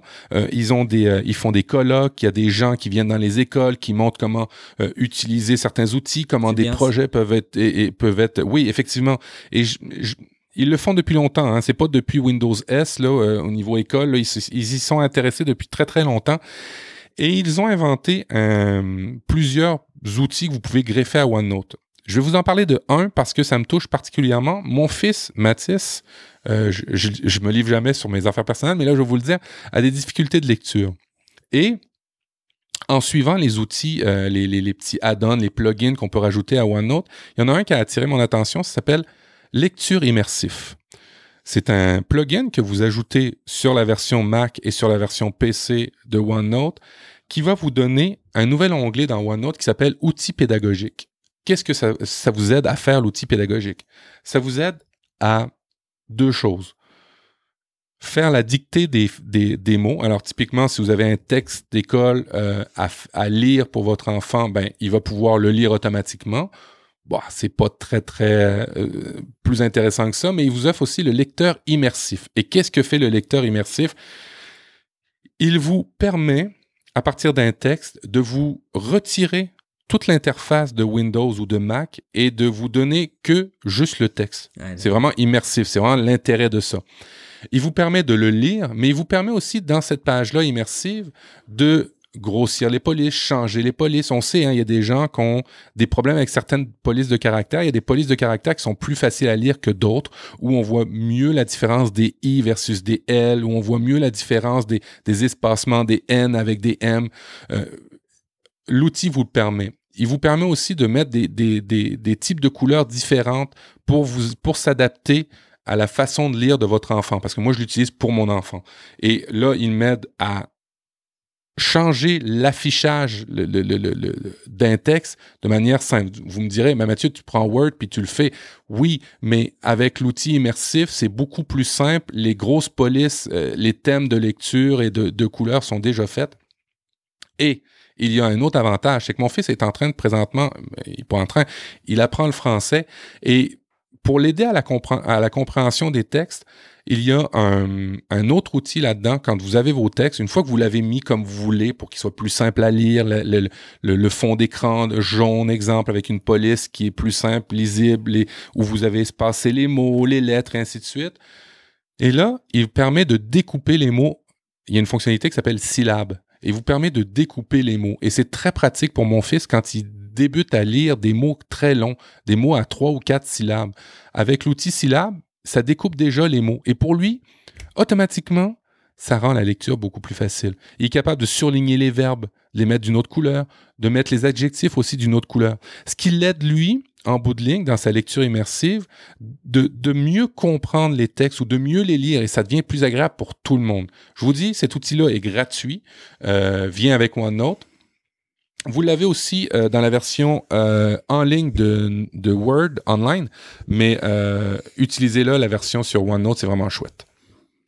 Ensuite, dans mes notes, grosso modo, c'est un, c'est un, plugin que vous pouvez ajouter. Dans les plugins, je vous en ai parlé tantôt, il y a OneNote Web Clipper. Vous pouvez installer un, un plugin dans Chrome ou dans Firefox. À noter qu'avec Microsoft Edge, c'est directement intégré de prendre des notes à partir de ben Edge avec un bouton. C'est vraiment bien fait. Et dernier petit truc qui est vraiment intéressant, c'est quand vous copiez-collez des images avec du texte dans OneNote. Vous pouvez faire un clic droit de n'importe quelle image que vous avez coupé, que vous avez collé dans OneNote et faire copier le texte de l'image. Des fois, on reçoit des, textes en images, on veut pas se leur taper au complet, ben cet outil-là peut vous le permettre. Il, reconnaît les caractères, il vous reconnaît les mots et vous copiez-coller directement là-dedans. C'est vraiment un outil ultra intéressant et je vous dis juste pour mon garçon, la lecture immersive, ça fait vraiment plaisir c'est super intéressant. Je connaissais pas tous ces éléments-là. Euh, D'ailleurs, je suis en train de me replonger, Matt, dans le.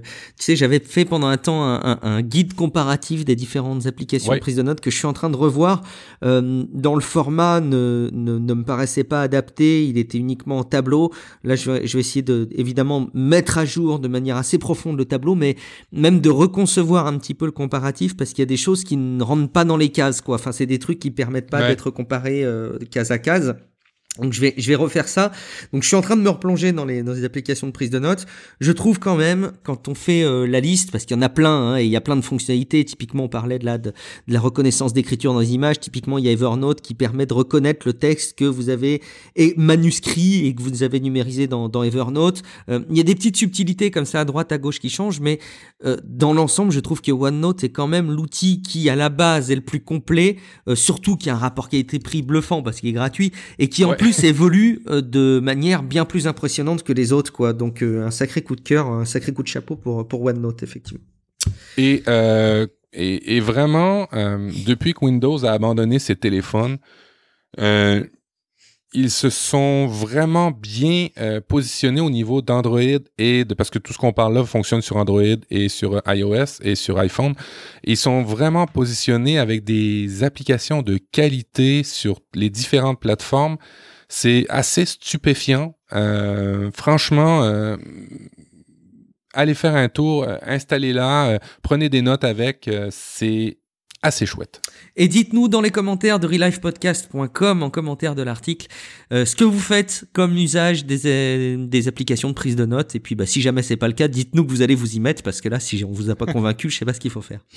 On va essayer d'aller vite pour les dernières news euh, en en flash un petit peu qu'on avait prévu sur cet épisode de Relive. Je suis désolé, je crois que j'ai pris quand même pas mal de temps sur, euh, sur mon dossier. Euh, on va essayer de faire ça, on va dire, allez, en une minute par sujet, si tant est que ce soit possible. Euh, Matt, euh, un, peu de, un peu de jeux vidéo, un peu de détente, un peu de ludisme. Oui. oui. alors, euh, j'ai dernièrement acheté une vieille console Nintendo Wii et euh, Guillaume me disait aussi que ça pouvait probablement se faire avec la Wii U. Euh, moi, j'ai jeté mon dévolu sur la Wii parce que la Wii ben, coûte vraiment pas cher en, en usager. j'ai acheté cette console-là avec deux, deux manettes rapidement et, ça m'a coûté moins de 100 dollars. Et j'ai, euh, ben, je l'ai craqué pour pouvoir mettre des homebrew. Qu'est-ce que c'est des homebrew? C'est des outils, des logiciels faits maison, un, peu grosso modo, c'est ça la, traduction française, euh, fait maison pour pouvoir faire, pour pouvoir augmenter les, fonctionnalités de votre de votre Wii. Alors, ben, il y a des homebrew, des logiciels pour lire, exemple des DivX, des logiciels pour lire toutes sortes de formats de photos, des logiciels pour faire des serveurs FTP à partir de votre Wii. Il y a énormément de logiciels faits maison. Et il y en a quelques-uns qui sont intéressants pour jouer à des jeux de console sans forcément avoir les CD originaux. sans aborder l'histoire du piratage, si c'est éthique ou pas, vous pouvez euh, jouer à partir de logiciels de homebrew euh, sur votre Wii. Une fois qu'elle est craquée, euh, ben vous pouvez jouer à toutes sortes de vieilles consoles, même si vous n'avez pas les CD ni les cartouches physiquement dans l'appareil. si vous les avez dans une armoire à côté, c'est bien aussi. Là. Alors, la Wii, je, voulais, je vous ai mis un article pour faire les, manipulations qui sont quand même assez longues. Hein. Prenez-vous une heure au moins pour faire ça, pour pouvoir craquer votre Wii et après ça, ben multiplier tout ce que vous pouvez faire avec et euh, ben peut-être jouer à des jeux hein, que vous n'avez peut-être pas ici euh, en France ou au Canada que vous allez pouvoir télécharger euh, grâce à votre cousin américain. En achat d'occasion, regardez aussi la Wii U. Hein. En tout cas, en France, elle a été vraiment pas prisée. Et euh, si vous avez l'opportunité peut-être de jeter un coup d'œil d'occasion, vous pourriez avoir une console avec pas mal de jeux. Ça avait été mon cas pour des sommes assez, euh, très, enfin vraiment très intéressantes. Jeter un petit coup d'œil. Un petit, une petite astuce pour les têtes en l'air comme moi qui ont trop peur de perdre leurs clés, Matt. Ben, on sait maintenant avec les véhicules euh, maintenant très très euh, électroniques, euh, avec beaucoup beaucoup de, de, de, fonctionnalités que des fois on n'a peut-être pas besoin ou qu'on n'a peut-être pas demandé, mais bref, qui nous ont mis quand même, que les clés de, de véhicules maintenant coûtent une fortune parce qu'ils ont toutes sortes de puces ou d'électronique intégrées là-dedans. Et si vous voulez éviter de la perdre, ben il y a un petit bidule, un petit gadget s'appelle Tile. Qu'est-ce que c'est Tile? C'est un espèce de porte-clés. Je le, vous pouvez le mettre sur un porte-clés, mais vous pouvez aussi très bien l'utiliser dans un je sais pas, un, portefeuille, un, sac de voyage, et ainsi de suite, vous, vous, vous, vous accrochez votre tile. Alors, il y en a plusieurs formats. Il y a les anciens, il y a les pros et ainsi de suite. Et qu'est-ce que ça fait typiquement? C'est une app que vous installez sur votre téléphone et qui va être capable de faire sonner votre tile quand vous en avez besoin. Alors, ça marche dans le sens téléphone à la tile. Alors, si vous avez perdu vos clés, vous appuyez sur l'application, vous faites sonner votre porte-clés et vous allez le retrouver au son. Mais aussi, l'autre avantage, c'est qu'à partir de ce porte-clés-là, vous appuyez sur le bouton du porte-clés et vous allez faire sonner votre téléphone. Ça marche aussi dans l'autre sens.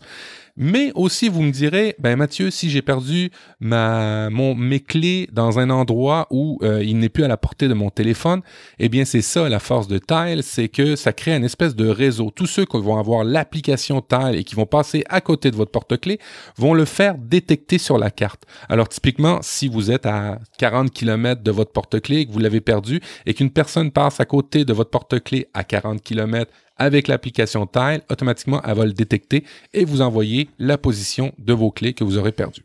C'est vraiment, vraiment chouette. Petit bémol. Par contre, euh, les tiles ne durent qu'une année. Euh, faut les changer après. Il y a un programme de remplacement chez Tile euh, qui vous donne un rabais pour en racheter d'autres. Mais euh, sachez que euh, vous pouvez pas changer les, les piles. C'est des appareils qui sont IP68, IP67. alors c'est très très difficile à changer ça. C'est petit, c'est minutieux. Alors ils préfèrent que vous les renvoyez et qu'ils vous en revendent un autre. Oh, vous pourrez dire obsolescence programmée, dites ce que vous voulez, mais au moins l'année que vous l'avez, ça marche très bien. Si jamais vous voulez une alternative, il y a le Wistiki. Euh, c'est une boîte française, hein, je crois, qui fait ça, euh, qui a d'ailleurs fait designer les produits par Stark. Donc, si vous aimez les couleurs vives, transparentes, cheloues, euh, peut-être que ça peut vous plaire. Ça fait grosso modo la même chose, si ce n'est qu'il y a certains éléments sur lesquels je suis un peu plus réservé. Typiquement, l'app mobile, elle est, elle est pas à jour, elle est pas hyper ergonomique. et puis, typiquement, là, j'avais envie de le tester pour voir euh, les, fonctionnalités si elles étaient bien comparables. On retrouve dans la promesse la même chose, sauf que là, il me dit que mes clés sont ont été vues la dernière fois il y a deux semaines en Normandie, alors que je les ai à côté de moi, donc je sais pas si euh, il y a un problème de, mise à jour ou pas, mais c'est pas très fiable tout ça. Euh, on continue le, le hacking, Matt, le piratage. Oui, vous voulez faire un coup pendable à vos collègues ou tout simplement pirater un ordinateur de la NSA qui est libre dans une salle, euh, vous pouvez le faire. Ça s'appelle USB euh, Rubber Ducky. Euh, Qu'est-ce que c'est? C'est une clé USB un petit peu particulière. C'est pas une clé de stockage. En fait, votre ordinateur va jamais la, détecter comme clé de stockage, mais va la détecter plutôt comme périphérique. Et c'est là le danger, en fait. C'est que euh, ce périphérique-là va pouvoir tout faire. En théorie, un périphérique n'est pas supposé pirater. Typiquement, vous branchez un clavier et il fonctionne dans un port USB. Mais avec cette clé qui coûte une quarantaine, 45 dollars, vous allez pouvoir la faire détecter comme un appareil, comme un clavier ou une souris, mais vous allez pouvoir aussi surtout la programmer pour faire des choses malicieuses. Alors ça peut être des choses drôles, hein, comme euh, inverser l'écran de vos collègues hein, dès qu'ils vont la brancher. Euh, ça peut être euh, de prendre tous les mots de passe aussi du poste en question. Bref, ça vient avec un SDK, euh, des, une espèce de langage assez simple pour pouvoir faire tout ce que vous voulez. Il y a même sur GitHub beaucoup de programmeurs qui fournissent euh, des programmes déjà faits de, euh, euh de Robert Ducky. Euh, vous la branchez dans un Android aussi avec le, le petit adaptateur qui va bien et vous allez pouvoir aussi faire certains dégâts si vous voulez faire des dégâts. Et ça va vous permettre, en fait, ça va peut-être vous donner l'idée de mettre euh, de la colle dans tous les ports USB de vos ordinateurs pour que personne vienne vous pirater. Parce que vous allez voir, c'est assez impressionnant ce qu'on peut faire avec cette petite clé-là. Tu m'étonnes qu'il y a plein de services informatiques qui bloquent les ports USB des machines maintenant. Voilà. Euh, un truc un peu pratique euh, pour ceux qui aiment s'y retrouver avec un peu de couleur, quelques touches de couleur sur leur ordinateur, Matt. Ouais, j'ai trouvé ça. Euh, sur Mac, une chose que j'aime bien, c'est qu'on peut changer les couleurs des, euh, des dossiers. En tout cas, on peut changer les, les, images des dossiers assez facilement.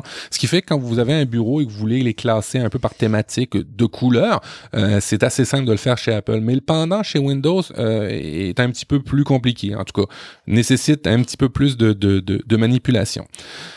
Pour vous rendre la vie plus simple, je vous ai trouvé une application qui s'appelle Folder Painter sur Windows euh, qui va faire exactement comme sur un Mac, c'est-à-dire vous allez cliquer avec votre souris avec le bouton de droit et changer la couleur de votre dossier. Alors typique, ben, clairement, si vous avez, euh, je sais pas, les dossiers d'impôts, des dossiers recettes, ben, vous, voulez, vous voulez changer de couleur en plus d'avoir un nom différent, parce que avec les couleurs, des fois, c'est plus distinctif, c'est plus rapide.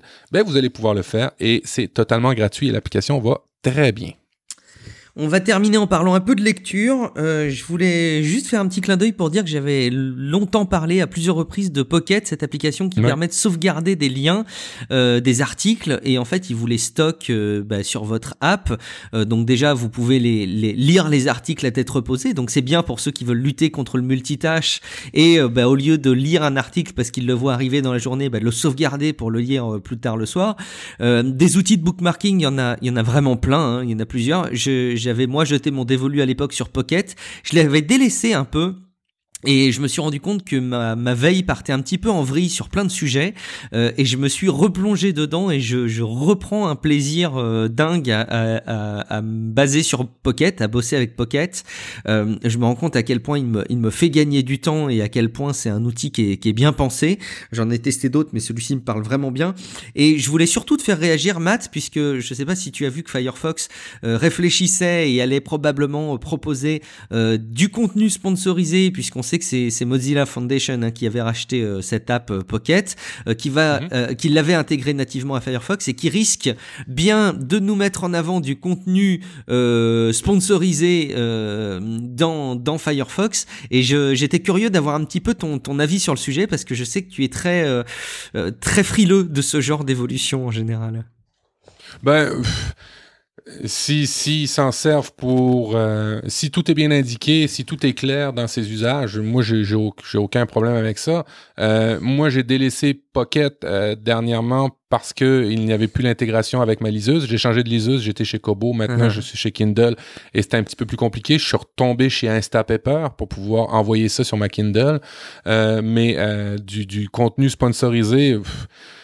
À un moment donné, il faut bien qu'on fasse de l'argent, on le comprend, mais si, euh, si c'est mal fait, si c'est pas dit, c'est souvent ça qui choque plus qu'autre hmm. chose. Mais en même temps, s'il donne, euh, si à, travers tes données ou qui te, qui te sponsorise des trucs, qui te donnent des usages intéressants que t'as pas à payer, ben allons-y. C'était un peu une arlésienne, hein, l'intégration Pocket Kindle. Si jamais vous avez euh, des nouvelles fraîches sur le sujet, n'hésitez pas à nous le dire dans les commentaires. Moi, je vais, je vais peut-être me replonger dedans parce que j'avoue qu'aussi c'est quelque chose qui peut me manquer. Un petit mot aussi pour dire que l'onglet recommandé dans l'app euh, Pocket, si tant est que vous lisiez l'anglais, encore une fois, il y a d'énormes ressources dedans qui sont captivantes. C'est un peu le tête de la lecture, je trouve. Donc, euh, n'hésitez pas à aller jeter un coup d'œil. Et puis un dernier mot. Alors, on parle de liseuse. On parle de Kindle, on parle de Kobo. Euh, vous le savez probablement, il y a un truc moi que j'apprécie énormément sur Kindle, c'est la réactivité de l'écran quand on surligne des passages et quand on quand on veut euh, euh, garder en tête certains passages, les, les marquer pour les retrouver éventuellement plus tard plus facilement. Je sais qu'on peut le faire sur Kobo, mais moi j'avais l'impression en tout cas à l'époque que c'était plus plus fluide sur sur Kindle. Eh ben il y a un petit moyen de retrouver toutes vos notes sur votre compte euh, Amazon. Donc il y a le il y a le lien vers euh, cette page dans les notes de l'émission. Donc vous pourrez aller retrouver cette cette page super facilement. Et puis euh, il y a euh, Booksision qui est un, un petit, une petite extension de votre navigateur qui va vous permettre de les récupérer euh, indépendamment les uns des autres avec des petits fichiers texte, vos, vos, petites notes euh, dans, dans, enfin les, les, parties que vous avez surlignées dans les livres. Donc si jamais vous surlignez ces parties-là dans l'espoir de les retrouver, bah déjà vous savez que vous pouvez les retrouver si vous lisez avec Kindle sur votre compte Amazon. Et puis avec cette petite extension, vous allez pouvoir récupérer tous ces contenus euh, sur forme, euh, sous format texte. Donc ce qui est plus, évidemment plus intéressant pour être retraité derrière. Mais c'est pas intégré directement dans Kindle. Il me semble avoir réussi à faire ça. Toutes mes notes que j'ai surlignées, je les envoie directement dans un fichier de texte. Ah bah j'ai absolument pas vu cette option. Si jamais c'est natif, c'est encore plus simple, effectivement. Hum, hum, hum. Euh, tu es un fervent défenseur du français, Matt. Euh, un petit élément d'inspiration en lien avec ça? Oui, je me suis. Et là, je veux, absolument citer la personne qui m'a donné ça hier. Euh, ça m'a fait vraiment plaisir. Euh, oui, je suis défenseur de la langue française parce que ben elle est belle, parce que on c'est la nôtre et parce que euh, faut la faire évoluer. Pas farouchement contre quelque chose, farouchement pour quelque chose. Et je me suis fait partager ça hier par et j'y arrive, j'y arrive, j'y arrive. Je veux le citer absolument parce que j'ai vraiment été content. Rudy Kiri euh, Rudy Kiri, euh, c'est un projet, ça s'appelle euh, Mon idée pour le français. Ça a été lancé par le, le, le président de la République française qui a fait appel à pas juste les Français, mais tous ceux qui parlent le français à travers le monde, une grande consultation mondiale euh, pour promouvoir la langue française. Et euh, ben, vous allez inscrire euh, des projets d'idées pour améliorer la langue française. Évidemment, il va y avoir des, des finalistes par rapport à ces idées-là, et ces idées-là sont vous, les donnez, hein, c'est pas vous les vendez, c'est vous les donnez ces idées-là pour faire améliorer la, la, langue française. Et ça faisait vraiment plaisir de voir ce projet-là. il y a beaucoup d'idées, de, bonnes idées. Il y a beaucoup de vidéos notamment un qui m'a fait euh, qui m'a fait sauter, qui disait et puis c'est une grosse généralité, mais c'est quand même des fois un peu le cas. Euh, on, on, rit des accents, euh, hmm. des accents français, que ce soit au Québec, on rit des accents de la Beauce, que ce soit exemple la Beauce est une région est une région de, du Québec. Alors, des gens de la Mauricie, une autre région du Québec, peuvent rire les Beaucerons euh, d'une autre région du, du, Québec, entre autres, mais aussi on rit des fois ben, des, des, de l'accent belge, de l'accent suisse, et, et, et, et on devrait pas. Euh, et parce que c'est ça qui fait la, la richesse, en fait, de notre langue, c'est tous ces, tous ces, euh, tous ces accents-là. En tous les cas, je veux vous solliciter, vous dire d'aller voir ça euh, pour faire et pour euh, améliorer notre langue française et pour faire la promotion de cette langue-là. Moi, j'ai soumis une de mes idées. J'étais très fier de l'avoir fait hier soir. Allez le faire vous aussi si ça vous intéresse. J'allais te poser la question justement, est-ce que tu avais contribué? Bah, Comme ça, tu y réponds. Euh, je crois que c'est surtout les Français hein, qui se moquent des accents. Non, non, non, ah non, c'est typiquement humain ça. Mais c'est vrai qu'il y a, y a il y a, un vent coureur des fois des Français de, de, hein. de je dirais de, la région parisienne, on va dire, euh, qui, qui ont une sérieuse tendance à rire des accents. Alors ça va, ça peut, ils peuvent très bien rire des accents du sud de la France comme des accents ch'ti et ainsi de suite, mais ça peut être aussi québécois. Euh, mais c'est un clin d'œil, c'est pas grave. On est tous des francophones et puis on va tous participer à ce beau projet-là pour améliorer et conserver notre langue française. Et je le répète parce que je voudrais pas qu'on pense que c'est au euh, contre une autre langue que je, mon intérêt de la langue française, c'est vraiment pour ma langue française. Deux petits clins d'œil, hein, du coup, euh, sur ce site. Euh, déjà, l'interface est dispo en anglais aussi, donc si jamais vous voulez faire un non-sens, c'est possible, parce qu'évidemment, tout le contenu est français après, évidemment, euh, mais l'interface peut être dispo en anglais. et du coup, je me, je me disais, c'est un peu dommage que l'extension du site, attention, hein, c'est vraiment pour faire chier, soit en .fr. J'aurais bien vu le truc en .org, par exemple, ou en point quelque chose, je sais pas. J'ai j'ai mon opinion là-dessus. Je, serais curieux de savoir, euh, même des auditeurs, est-ce que vous vous attardez vraiment maintenant aux URL, à part pour euh, des, des, pour voir une espèce de crédibilité dans, un site bancaire ou dans un site où vous voulez voir le certificat de, de sécurité, mais est-ce qu'on s'attarde encore aux extensions et aux, URL non, Une question comme ça, je lance. Ce qui est une certitude, c'est que probablement ils vont, enfin, la tendance est évidemment de dire que les gens s'y intéressent de moins en moins, et c'est évidemment une grosse marotte pour moi parce que voilà, c'est un, un truc qui me plaît beaucoup et j'ai été amené à bosser euh, pour gérer des noms de domaine, donc euh, je trouve ça évidemment toujours très intéressant de me plonger. C'est un vrai univers captivant, hein, l'univers des noms de domaine. Euh, je pourrais en parler, je pense des heures. c'est un truc sur lequel l'actualité est très riche. Il y a des enjeux politiques, des enjeux culturels, des enjeux techniques. C'est assez captivant tout ce qu'on peut faire avec les noms de domaine. Et juste un truc hein, pour ceux qui veulent en acheter des noms de domaine, Google maintenant les vend. Euh, domaine avec un s euh, .google.com, vous pouvez les acheter. Et le gros avantage en achetant chez Google, c'est d'abord le prix, un, mais deux, c'est que automatiquement tous les noms de domaine que vous achetez, euh, vos informations personnelles sont cachées. Et ça, c'est très très important quand vous achetez un nom de domaine de oh, cacher vos, vos données personnelles. Et automatiquement c'est inclus dans le prix de Google. Alors je vous dis, gros clin d'œil pour ceux qui veulent en acheter. Il y a une vraie différence de prix?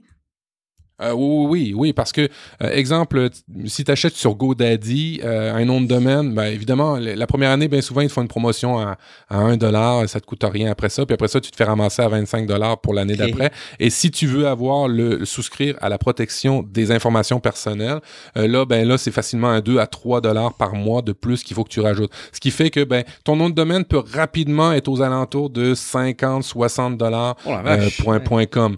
je vous dis, l'année après que vous l'avez vous l'avez eu gratuit, hein, parce qu'ils font toutes sortes de promotions, bien souvent. Euh, tandis que chez Google, c'est toujours le même prix fixe, 17,99 avec euh, protection des euh, informations personnelles. D'accord, bah, c'est intéressant, je vais me plonger là-dedans, c'est cool. allez, un dernier coup de gueule, Matt, enfin un dernier, un coup de gueule, parce que je suis pas sûr qu'on en ait fait beaucoup dans cet épisode, qui va conclure un petit peu cette, cette émission. Moi, j'ai pas de coup de cœur, j'ai pas de coup de gueule, j'ai pas de bonus, donc je te laisse le mot de la fin. Ouais, ouais, un petit coup de gueule. Ben, en fait, je, trouve ça pénible et peut-être que vous allez m'aider. Alors, c'est, c'est plus un coup de gueule, mais euh, euh, dirigé à aidez-moi, s'il vous plaît. Euh, mon coup de gueule, c'est simple, c'est les applications sur sur euh, Apple Télé, euh, mais c'est aussi sur euh, le, le, le, voyons, Fire TV, c'est aussi sur le Nexus TV, hein, tous ces petites box de télé-là.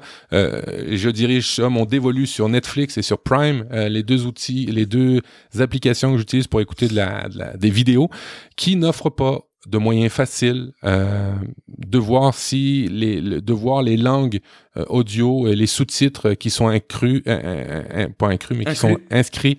inclus excuse-moi excuse, inclus directement dans, dans un film. Faut vraiment démarrer toujours le film ah, oui, et après ça vérifier quelle langue est disponible quel sous-titre est disponible. C'est vraiment lourd en 2018 de pas mettre ça au moins dans les descriptifs de l'émission. Ouais, clairement l'interface de Plex fait ça très bien par exemple ou un filtre ou un truc comme ça. Ouais, ah, ok, bon, cool. Merci beaucoup Matt, merci beaucoup à vous qui nous écoutez épisode après épisode. Et surtout merci beaucoup pour vos retours parce que croyez-moi, à chaque fois qu'on entend, et je ne parle pas d'articles clubiques, mais des mentions à Relife dans les différents podcasts, euh, des personnes qui disent euh, j'ai écouté le dernier Relife, hyper intéressant comme d'habitude, c'est hyper inspirant, eh ben, euh, croyez-moi, ça nous fait vachement plaisir et c'est notre moteur qui nous permet de continuer à consacrer du temps et à préparer des émissions et à avoir toujours, je pense, autant de plaisir à les faire et à les enregistrer et à vous les diffuser.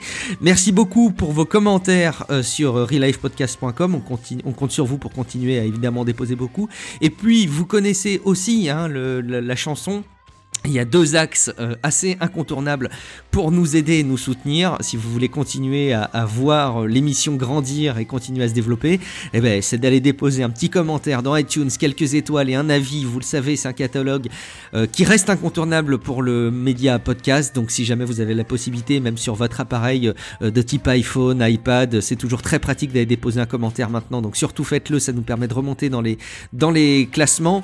Et puis la deuxième chose, ben, parlez de Relife hein, autour de vous vous. Qu'est-ce que ça vous coûte finalement demain à la pause café, après avoir écouté cet épisode, de recommander l'écoute à vos proches, à vos collègues, à vos amis, à votre famille, de ce qu'on peut raconter. Je pense que c'est aussi une très belle manière de nous soutenir et de soutenir le podcast en général.